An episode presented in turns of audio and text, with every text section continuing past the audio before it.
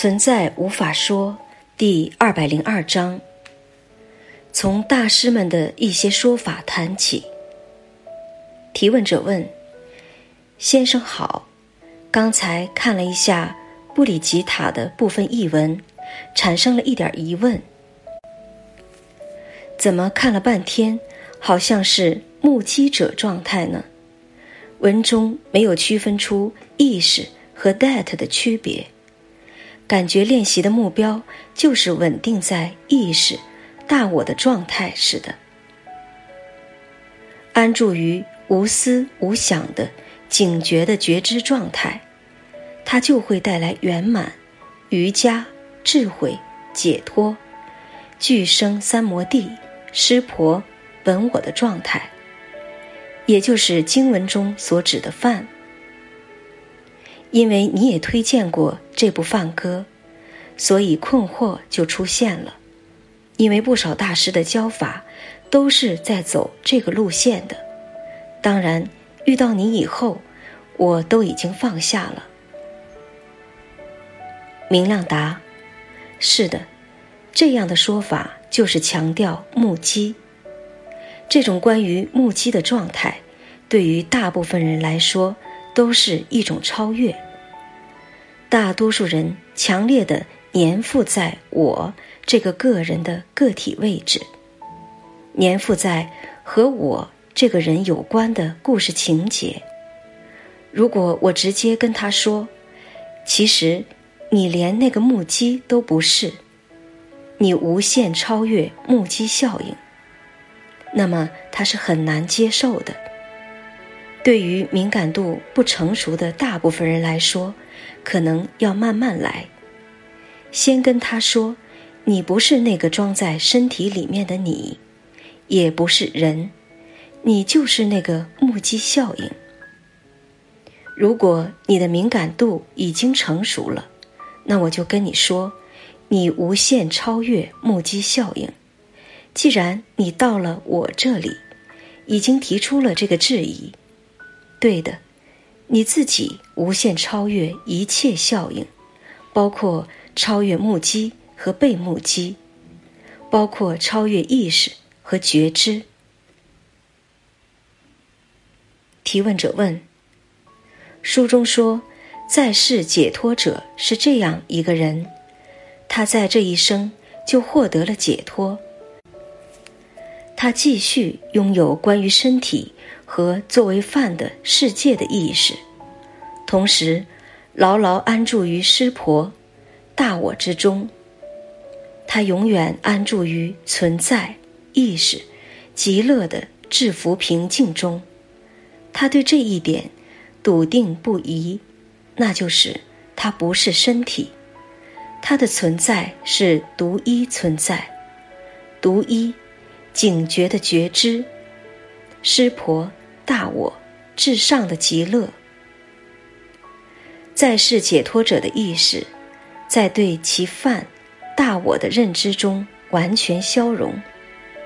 他永远独自安住于他的大我中，他永远迷失在对其犯大我之极乐的享受中。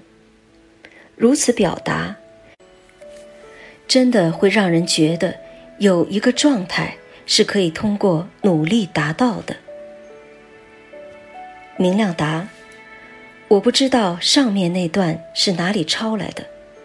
这种关于解脱者是这样一个人的说法，非常不究竟。也许敏感度不成熟的人喜欢看这种逻辑，对于已经成熟的高级瑜伽者来说，是看不下去这样的思维逻辑的。你自己已经发现了这种逻辑的荒谬。这种逻辑荒谬在于坐实了解脱者和一个人的概念，也错误的把无法说的自己说成是大我。其实这种说法无法让任何人真正明白自己到底是什么，但却可以给不少人制造出我开悟的。幻觉体验。如果他们按照这种追求极乐、制服、平静的美好经验体验，那么他们就会得来附和这种思想逻辑的特殊的经验状态，好像他们抓住了另类的意识显现维度。因为这些特殊的经验显现维度，看似比日常生活的显现维度更舒适。舒服美丽，他们错以为这就是觉悟了。其实，他们只不过获得了另类的经验体验而已，还是在梦幻泡影中兜圈子。我看过布里吉塔和阿什塔夫吉塔的，我也看过阿瓦杜塔吉塔的，都说的不错。我看的是英文版本的。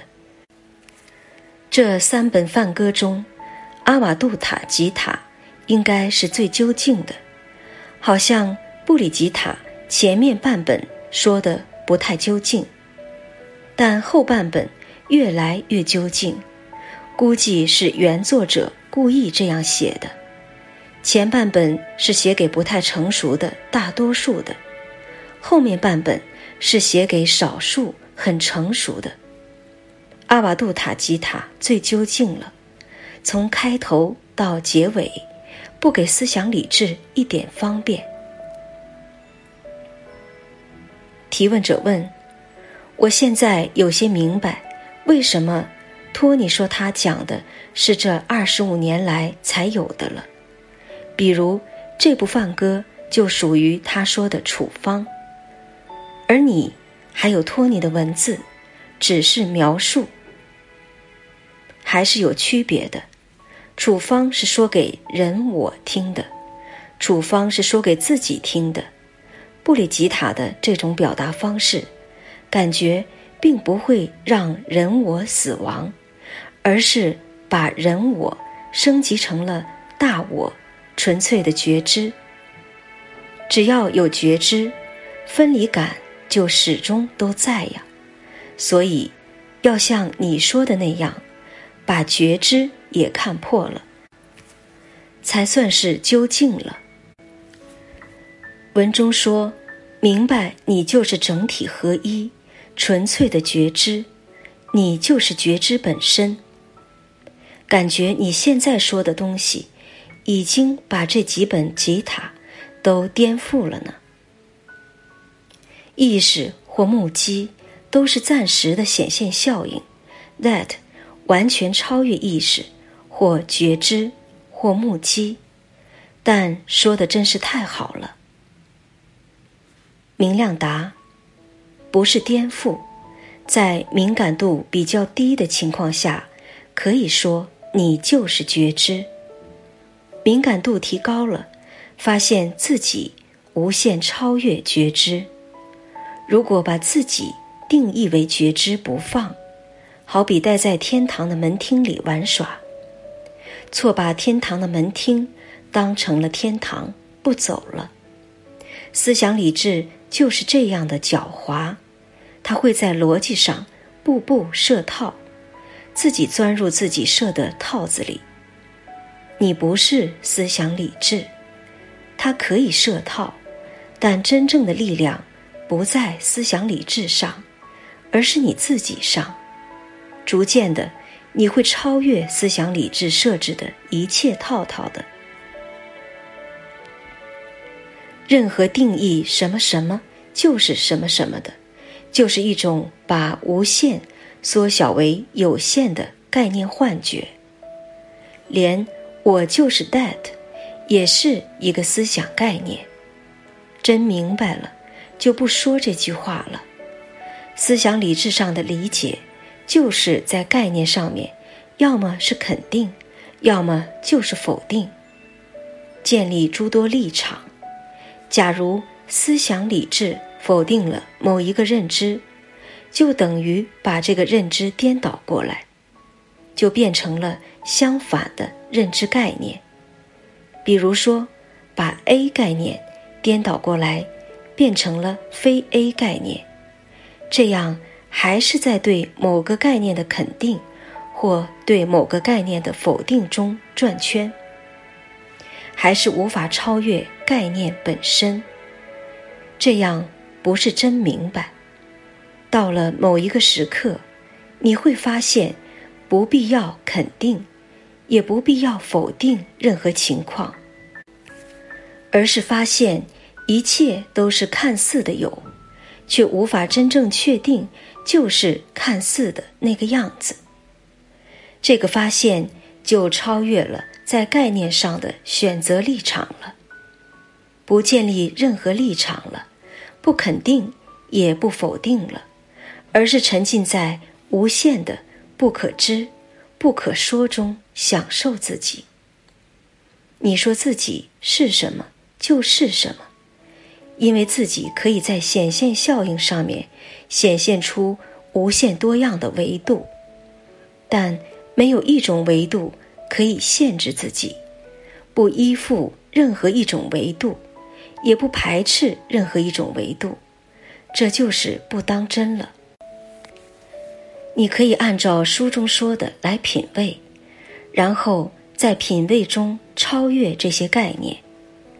假如你感觉到目击是真的，就品味这个目击效应，你自己去品尝这个味道。可以先假设目击是实性的，那么没有了目击是什么情况？没有了目击是否？就像身上掉了一块肉那样受损失了呢？提问者问：“真是太棒了！看了你的回复，确实感觉又看穿了一些。之前看到你说超越肯定和否定，并没产生这么大的震动。果然需要通过问问题，把隐藏的逻辑暴露出来。”然后被你一点，它就消散掉了，好开心。好的，品味这只无限面怪兽。明亮答：无梦沉睡中有目击吗？昏迷了有目击吗？你无法说目击是一定在的。昏迷中或无梦沉睡中是无法确定有目击。和被目击的，比如沉睡中那个看就没有了，也没有了主观我的感觉，也没有了客观的时空世界感觉。但对于你来说是一种损失吗？提问者问：目击不实有，只是看上去有，因为连看是什么其实也无法确定。明亮答：“对，这样的说法就到位了，超越了某些大师方便的说法了，也超越了某些梵歌不太究竟的说法了。你会发现，有没有目击，对你一点影响都没有。其实，幻觉上的你不一定害怕身体的死亡，幻觉上的你特别害怕失去意识。”假如我告诉幻觉上的你说：“放心，你的身体死亡之后，那个你变成了灵魂，不会死亡，幸存下去。”这个你听到这句话之后，一定比较高兴。你这个感觉，就是意识效应升起之后同步产生的个体中心幻觉效应。幻觉上的你。最害怕的就是哪天，你这个幻觉找不到了。所以，当我说真正的自己不需要意识和觉知，也不需要经验体验，幻觉上的你听到这个情况就非常害怕，好像被判了死刑一样害怕。这就是为什么，无论我说多少遍，听者。就是那个你幻觉，或说是思想理智在听。你是不要听自己超越意识、觉知、经验、体验这句话的。提问者问：“哇，这种什么都无法确定的感觉，真是太奇妙了，想哭又想笑。”明亮答：“如果我按照里布吉塔开始教课，多容易呀！我直接把你定位于目击或觉知就可以了，多方便呀！我可以忽悠你说我整天都在目击一切，我可以忽悠你说目击就是最高境界了。我可以讲的头头是道，逻辑合理。”你可以听得很舒服，但这是在编故事，把你当成一个孩子，说童话故事给你听，然后我就会有千万个拜倒在我脚下的信徒了，崭新的教派成立了。但我不会这样做，因为我没有看到你们，我也没有看到世界，我只看到了我自己。我没有丁点儿动机编织出来好听的童话故事给你听。提问者问：“就是，现在走吉塔路线的老师可是主流呢？”明亮答：“其实，释迦牟尼佛是究竟的，他说了这句话，把一切思想概念都空掉了。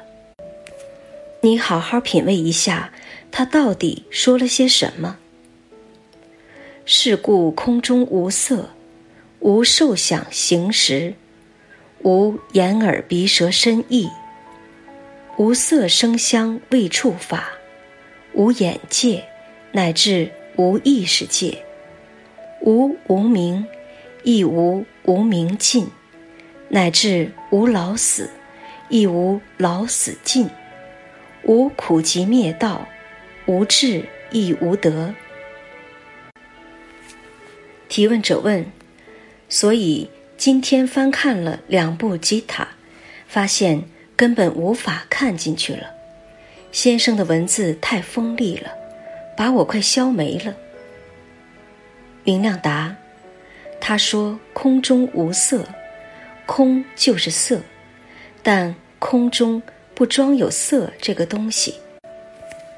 吉他还是说给个体我听的，也不是没有道理，因为对于个体我幻觉相当顽固的大部分人，是可以用吉他震撼一下的，震撼的差不多了，就可以超越吉他了。提问者问：“是的，空色是不二的，并没有叠加。”明亮答：“所以释迦牟尼佛说，一切受想行识，一切眼耳鼻舌身意，一切感觉，一切意识世界，一切眼睛看到的世界，都是不实际存在的。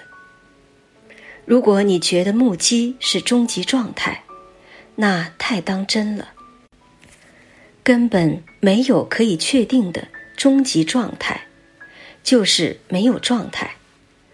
状态这个概念是思想理智抽象出来的幻觉概念。状态的同义词就是思想确定，但现实完全无法通过思想理智来确定。只要你察觉到思想上升起了状态这个感觉。你就看到了思想理智的幻觉运作了。提问者问：“是的，没有可以确定的终极状态。”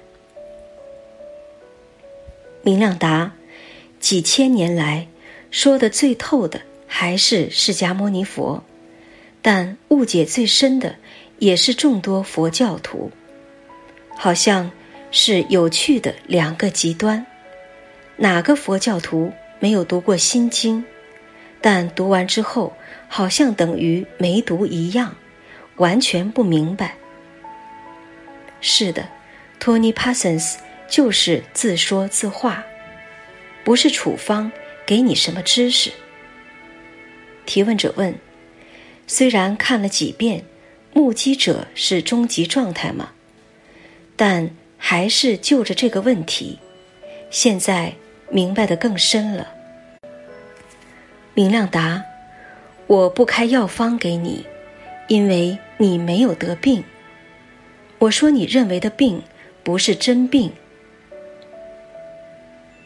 提问者问：“而是你根本不存在。”明亮答：“对，不但没有病。”也没有那个有个体自信的你，让我再说明白一点儿：假如身体得病了，和你无关，因为身体中不装有一个你。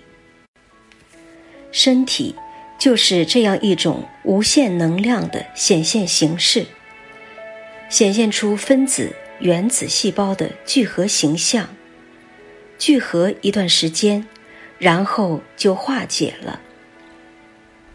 然后再以另一个形式聚合起来，至始至终没有一个你或人在，只不过东西或身体的印象出现了，消失了，再出现了，再消失了，这些都和人或你无关。看上面释迦牟尼佛说的“无无明，也无无明尽”。这句话是什么意思？提问者问：“就是要超越无名。”明亮答：“市面上有各种各样的解读，就看你的敏感度了。”提问者问：“把无名不当真？”明亮答：“这句话非常微妙。”提问者问。连无名也是 that 呀。明亮答：无名可以有很多意思，可以说是迷惑的意思，就是思想理智上觉得迷惑了，无名了。其实，思想理智认为的迷惑或无名是不成立的逻辑假设，它否定了这个说无无名。提问者问：“就是根本没有明确的状态。”明亮答：“无明也可以说是无法知道，它不是一个需要知道的东西，你不需要知道它，所以释迦牟尼佛就否定了这个要知道的欲望，说无无明。”提问者问。果然需要掰开了说，一句说不明白。明亮答：“也就是说，你已经是了，还要明或无明干什么？多此一举了。”但后面，释迦牟尼佛来了一个反反句，说：“也无无明尽。”这是什么意思？这就是说。如果你站在思想理智的角度去追求明了，那么这个努力是没有尽头的。思想理智可以无限的追下去，无止境，一切要知道的欲望都等于扑空。思想理智幻觉出来一个幻觉目标，明了状态。因为现实根本没有可以让思想理智明了的状态，所以这个目标是永远达不到了。但这个目标维持了思想理智上的运作。这个情况好像在月光下，你看到了自己的影子，以为身影就是另外一个人了。你努力的去抓住身影，却永远抓不到。明白这个思想目标，就像抓不到的身影。只要你希望明白什么情况，就没有属于你的明白。但某一刻，你品味到了自己，说无限无法确定的了。这样的发现算是真明白了。提问者问：想要摆脱无名这种状态？是不可能的。明亮答：对，不摆脱这个状态，为什么？提问者问：追求没有尽头，因为状态本身是空性的。明亮答：是的。提问者问：想摆脱，反而当真了。明亮答：因为无明和明了。这对概念完全不成立，这对概念是和主观我幻觉概念同步升起的幻觉概念。我不求名，也不讨厌无名，我根本没有这方面的纠结，该干什么干什么。提问者问：不给我任何可以抓取、可以强化自己的东西。明亮答：假如我去否定无名，就等于坐实了这个名概念；假如我去否定名，也就等于肯定了有一个名的状态等着我。所以，不纠结这些概念立场，包袱完全放下。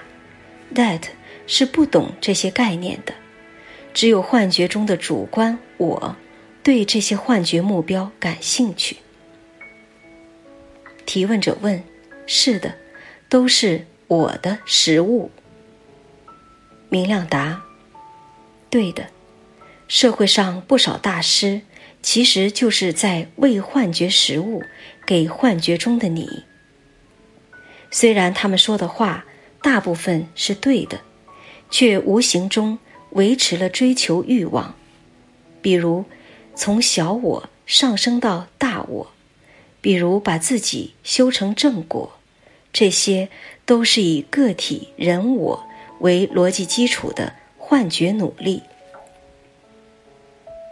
提问者问：“哇只能挖个不停了，确实有种要回到孩童般的感觉。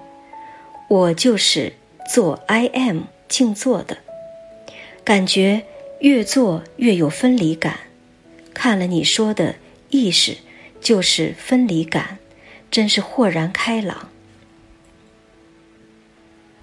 明亮答：你有没有发现，当我指向你自己，无限超越目击和被目击，看和被看，觉和被觉，是不是什么抓取都自动停止了呢？本来在思想上总是想象有一个目击者，或至尊犯之类的高级境界，好让你寄希望于获得。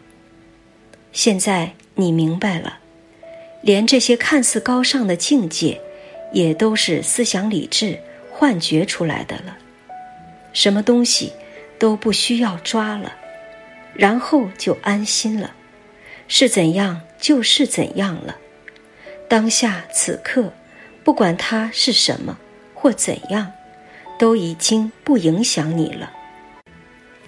任何一点，任何一面，都是自己了。原来那个高冷的疏离没有了，原来那样的像麦芽糖那样粘附于某事某位也没有了。这就是自动的住在 that 上了。超越了一切主观和客观的住在，才是真正稳定的。这就是他们说的定。真正的定，即住在，一定是自发自动的，因为在根本上明白了，那么毫无努力就已经住在自己上了。住在这个词常常被误解为。某一个个体的努力作为，不是这回事。只有当个体和个体作为幻觉已经被看破，那么，就算身体在激烈运动或干活儿，就算经验效应在无限变化，自己已经自动的住在自己上了，已经不把自己抽离出显现效应了。因为显现效应也是自己，就像你自己 （self） 无法甩掉自己 （self） 一样。你自己不可能不住在你自己上，除了你自己外，还有其他吗？